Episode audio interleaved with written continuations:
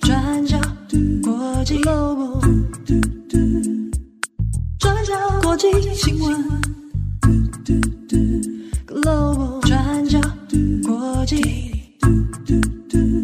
Daily Podcast。Hello，大家好，欢迎收听 UDN Global 转角国际 Daily Podcast 新闻，我是编辑七号，我是编辑木仪。今天是二零二三年十月二十七号，星期五。今天有两则新闻要更新。第一个，我们先来看中国前国务院总理李克强突然心脏病发，然后病逝了。那第二则新闻，我们会来继续更新一下美国缅因州的枪击案后续。好，那首先我们先来看李克强。李克强的新闻呢，是在今天二十七号的早上。由中国的官媒央视率先发布了一个快讯。那这个快讯的内容呢，是说中国的前国务院总理李克强，他突然的心脏病病发了。那他本来呢是在上海休养休息哦。那病发之后，经全力抢救无效，在十月二十七号的零点十分，在上海逝世。享年六十八岁。好，那这是央视的快讯发出之后呢，今天早上其实在中国国内还有国际新闻上面就引发非常大的震惊哦。当然，这个震惊的原因，其一是李克强在此前那基本上已经淡出整个政治圈，新闻也没有什么看到他的身影了。所以呢，近年来其实也没有传出什么身体。诶突然之间变差的这种讯息哦，啊忽然之间就变成了心脏病发，那这个当然外界会有很多的揣测哦。那另外一个蛮让人在意的点是，过去中国在处理高官的健康因素的问题的时候，相对是比较低调，那甚至是说当事人病逝也不会马上哦急着就会发讯息出来，但是这一次李克强的。病逝讯息呢，倒是选择非常快、及时的更新，那这一点也是蛮让人揣测的。那我们这边先看一下李克强。李克强呢，他是出生一九五五年哦，安徽合肥。那过去呢，他也是北京大学法律系毕业，然后后来一路，念到经济学博士。他在中国的语境讨论里面，其实大部分会比比较连接到是他跟经济改革、经济政策有关。那李克强呢，在学生时代以后，其实是加入共青团哦，所以他的人脉啊、政治资源啊，基本上是以共青团为基础。那也就是后来我们大家讲到的团派哦，共青团派，那会简称为团派哦。李克强的发迹呢，当然也就是由胡锦涛所提拔啊。当然，他就是后来我们讲到以胡锦涛为首的啊这个团派的人马。那如果我们回溯起来，通常我们在看中国现在比较高层的政治人物的时候，我们可以去回看的是那一九八九年啊六四天安门学运的时候，那李克强他当时的位置啊又是什么啊？那他是扮演什么样的角色？那在当时呢，其实李克强他自己已经也不是学生了哦，那自己已经在共青团这边活动。不过呢，因为他自己也是北大毕业的，所以跟学生之间的关系相对也比较近。那过去呢，曾经参加过六四天安门学运的一些知识青年哦，比如说王军涛，王军涛后来就也变成流亡分子。那王军涛的回忆里面是，本来他也就在北大期间有认识李克强哦，那本来还想说，诶，李克强。是一个仗义直言的人啊，有话就直说。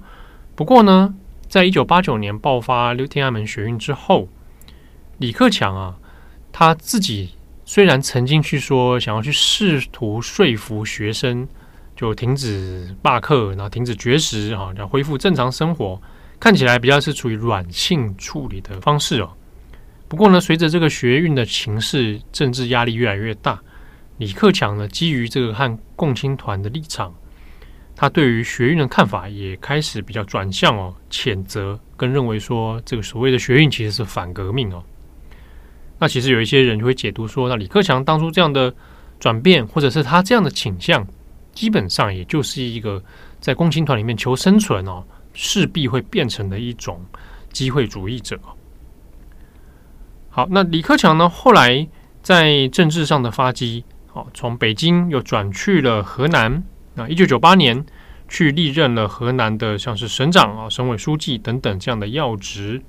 可能对于当时的中国人而言，比较有印象的是河南当时呢有发生这个艾滋病大量的蔓延的一个所谓的河南血祸。那李克强去接手这个烂摊子，想办法要去压制当地的这个艾滋病的传染。那去做了，比如说呃艾滋病的检查等等哦。后来的评价里面会认为说，他当时在河南处理这个问题的时候，算是成功的压制了病情的蔓延。不过呢，李克强在当地也有实施一些像是疫情资讯的封锁，那或者是隐瞒实情等等哦。那这些问题后来就难以去追究了。那李克强呢，后来二零零四年又在转任了辽宁省这边，提出了一些像是国有企业改革啊，啊，解决劳工问题啊等等哦，变成他的一些代表政绩。那他自己也变成一个在现代中国扮演经济推手，然后随着中国经济崛起之下啊，一个代表人物之一哦。二零零七年的时候，那五十二岁的李克强就正式的晋升为中共中央政治局的常委，好，那也是变成中共中央财经领导小组的成员。不过呢，同一年其实有另一个人，他也进入到中共中央的。政治局常委哦，那就是属于太子党的习近平。好，两个人都在二零零七年的时候进入，那只是也没想到呢，后来的政治发展，那太子党跟团派之间的矛盾哈越来越冲突，那也就演变成后来习近平在被选为中共中央总书记之后呢，一连串的一些政治上的紧缩。习近平是在二零一二年开始当总书记，好，那当时。这个也变成所谓的习近平主主政的时期哦。那前主席就是胡锦涛，那他也退居了政治舞台的幕后。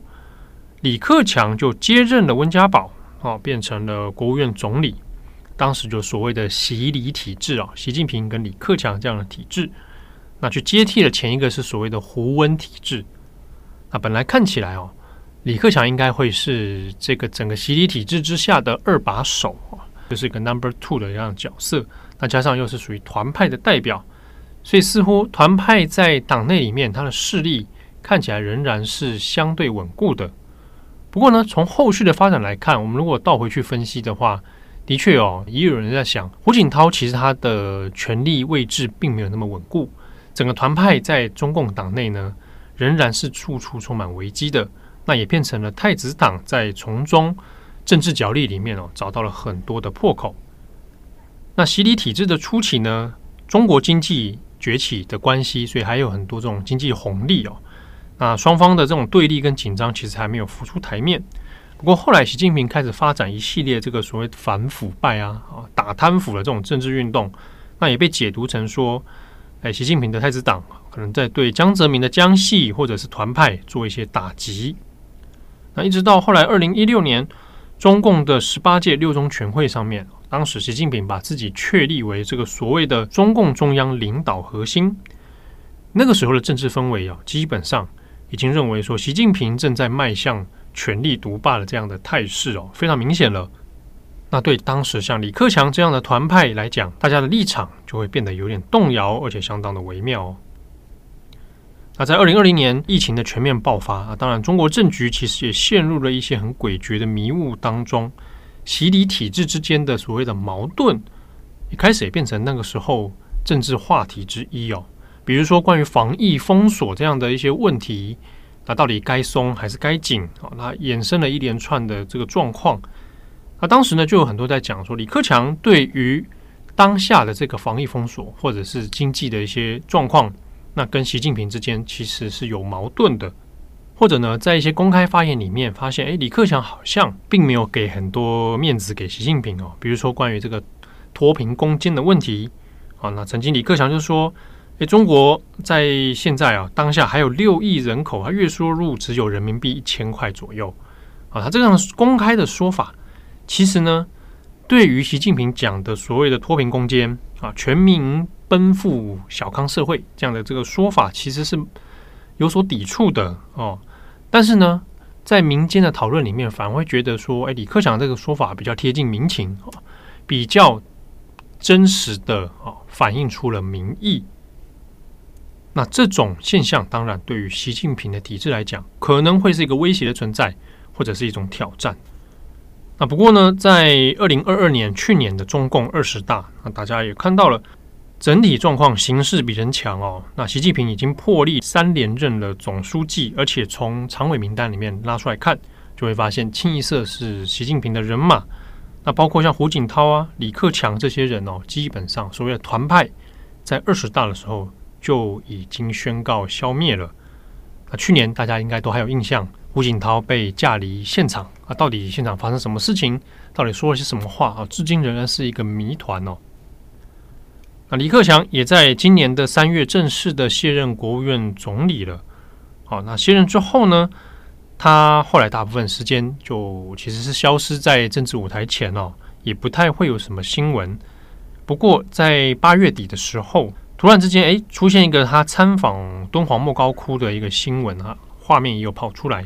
可是这个讯息后来很快就被甘肃省给撤下，所以大家有点怀疑啊，就是为什么要去撤掉这个新闻哦？那中共官方也不太去谈这个李克强的动向哦，这个是让人有点疑惑的部分哦。不过当时流出的照片里面呢，当然还是有被备份的。就照片上看起来，李克强的气色应该还不算太差啊，他也觉得说，哎，健康看起来是 OK 的哦，而且。这个大家知道，中国的我们讲中共啊，中共的高官他们会有一些身体餐饮营养的一些特别配置啊，比如说特供餐，特别之后他们吃得到的一些这个内容哦，比较注重这个高官的营养啊、生活健康啊，哦，大家都会有专属的这些一系列把你照顾得好好的哦，这是这个中共的传统啊，所以。如果常看中共新闻的话，如果看这一次这个状况，会有点怀疑的是说，李克强以六十八岁的年龄哦，身体应该在中共好好照顾之下，不至于太差。好，但不晓得到底这个心脏病的问题哦，过去有没有什么病史，或者是有什么其他的状况啊？当然这些都是揣测哦，都没有任何的证据啊。那接下来再出现新闻，其实就是今天的早上哦，就突然的宣布他心脏病突发。然后就病逝了，那死的时候享年是六十八岁哦。那只是这个新闻出来之后，当然敏感的人就会觉得其实有点怪怪的啊。当然就是一方面是官媒宣布的速度很快，第二是说因为最近啊又有李尚福跟秦刚的事情，所以中共高层的人事是有一些波动，气氛相对是有点诡谲的哦。所以不确定说李克强的这个事情。是代表什么样意义？又或者说，在此之后会有什么样的掀起什么样的波澜啊，或者是舆论的效应啊？这都还不晓得。不过呢，现在你在中国的社群媒体上面，如果找相关的资讯啊，其实有不少这种所谓悼念文。那也有些人就会回忆起这个李克强可能过去担任国务院总理期间啊，一些关于经济政策的发言啦。啊，那对比现在整个中国经济放缓的状况之下。大家似乎就会觉得形成一个强烈对比啊，许多人呢也会提到说，他在今年卸任的时候，他有一段感言内容哈就被流出来，然后就说他对着很多这个干部说啊，这个今天的阳光明媚如沐春光啊，我们常说人在干天在看，看来是苍天有眼，看着国办同志这些年来辛辛苦苦、扎扎实实做出了特殊贡献，应该给你们奖赏。这段发言在网络上，其实大家可以找到相关的文字跟这个资料。那很多人解读说，李克强是不是在讽刺习近平啊？甚至也有人反过来认为说，李克强在替自己的政治生涯做总结，甚至还有点开脱的意味啊。但都不晓得到底李克强是不是意有所指啊？这个其实也都是大家在看图说故事哦。我们很难找到一个真正的证据来证明什么。不过呢，也有另外一个有趣的现象值得观察，在微博上面哦，有人在缅怀，那也有人在讽刺。好，比如说有人会开始留言写“可惜不是你”，啊，“可惜不是你”这首歌，这个这是个名曲啊。嗯。但在中国的语境里面呢，可能说“可惜不是你”的时候意有所指，好，就是要觉得有人会说可能是希望走的是另外一个人。那至于那个人是谁？啊，那在中国里面不敢明讲。不过呢，大家还记得李文亮医生？李文亮医生的微博还在，现在他的底下又变成大家集中涌入留言的一个区块哦。很多人会跑进来说：“我们缅怀啊！”那大家都知道，其实在写的是李克强啊，或者是跑到李文亮医生的这个底下去留言。还说我们要李文亮医生跟这个李克强打个招呼啊之类的，甚至有人觉得说很多不能说的事情就跑来李文亮的微博底下来留言，好像变成一个网络哭墙的这种概念哦。好，那关于李克强的相关细节讨论以及团派的一些政治问题，欢迎参考今天转角国际的网站，我们都有出了相关的报道。下一个，我们来看一下美国缅因州。好，美英州路易斯顿市十月二十五号发生枪击事件。那事发之后，各家媒体报道的死伤人数有一些不太相同。那目前确定死伤人数是修正为十八人死亡，十三人受伤。那在我们现在录音的当下，是台湾十月二十七号的下午时间。现年四十岁的枪手卡德，他还在逃亡当中。那警方也有公布进一步的资料，正在进行全力的搜捕。那我们昨天在 Daily 上有跟大家讨论到，缅因州这个地方在美国算是犯罪率相对低的州份。那尤其是这里的前两大城波特兰，还有这次发生枪击事件的路易斯顿，都有治安良好的城市印象。所以会发生这样一个大规模枪击事件，其实也令人感到相当的震惊。而现在还在缉捕枪手的过程当中，我们也没有办法百分之百把这次的枪击案归因于这个枪支法。不过，我们现如今缅因州相对比较没有这么严格的枪支法，现在的确也再度引起了话题。在缅因州呢，部分有犯罪记录、有精神方面鉴定这个疾病，然后吸毒，还有因为不良记录而退伍的一些军人，他们的确是禁止拥枪的。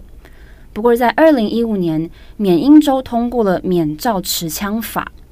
在这个法律之下，大多数二十一岁以上的居民以及十八岁以上的军人，他们都可以在公共场合隐秘的携带上膛手枪。不过，部分像是学校啊，或是集会场所跟政府机构等等，则是禁止的。那在枪支的管制上，我们知道美国部分的州份有所谓的红旗法 （Red Flag Laws）。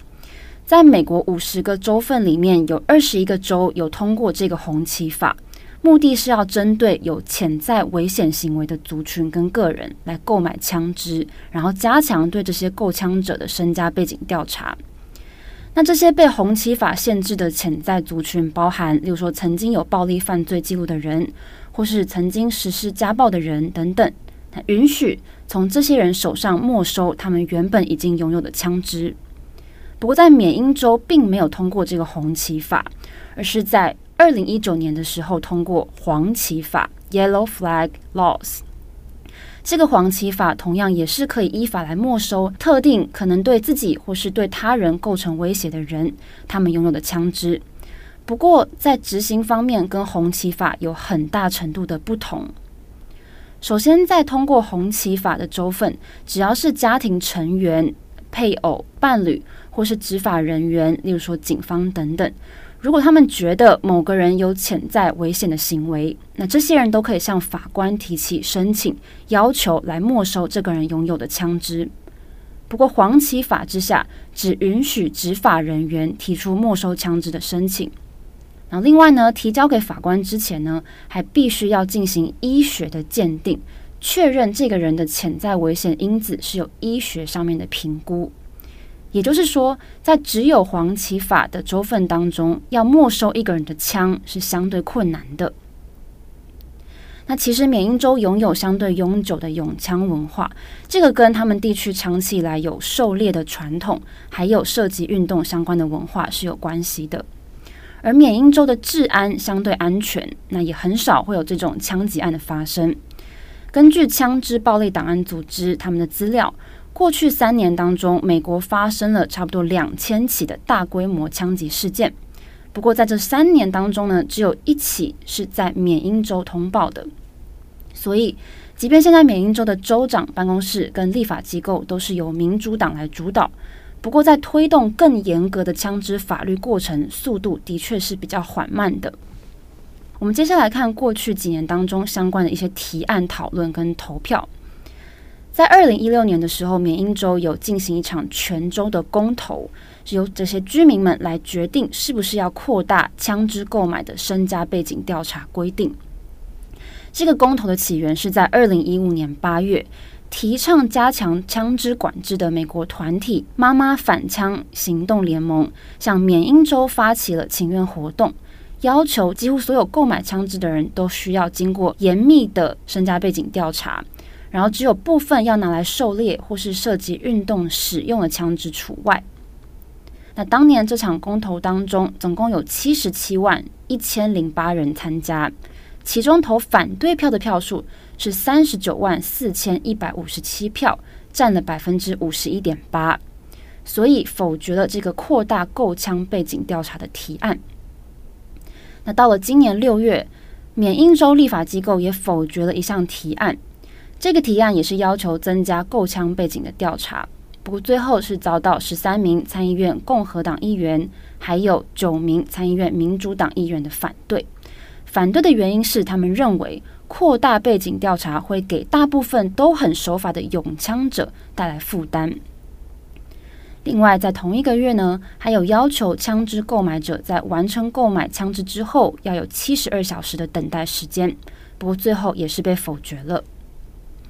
好，那在十月二十五号发生枪击案之后呢，促进枪支管制的组织也纷纷出来抗议了。像是缅因州枪支安全联盟主席夏农，他就谴责，他认为说缅因州早就应该要进行更严格的枪支立法。不过，根据警方目前公布的资讯当中，并没有明确指出这位嫌犯卡德他是不是符合黄旗法当中应该要被没收枪支的对象。那犯案使用的枪支来源是什么？目前也不清楚。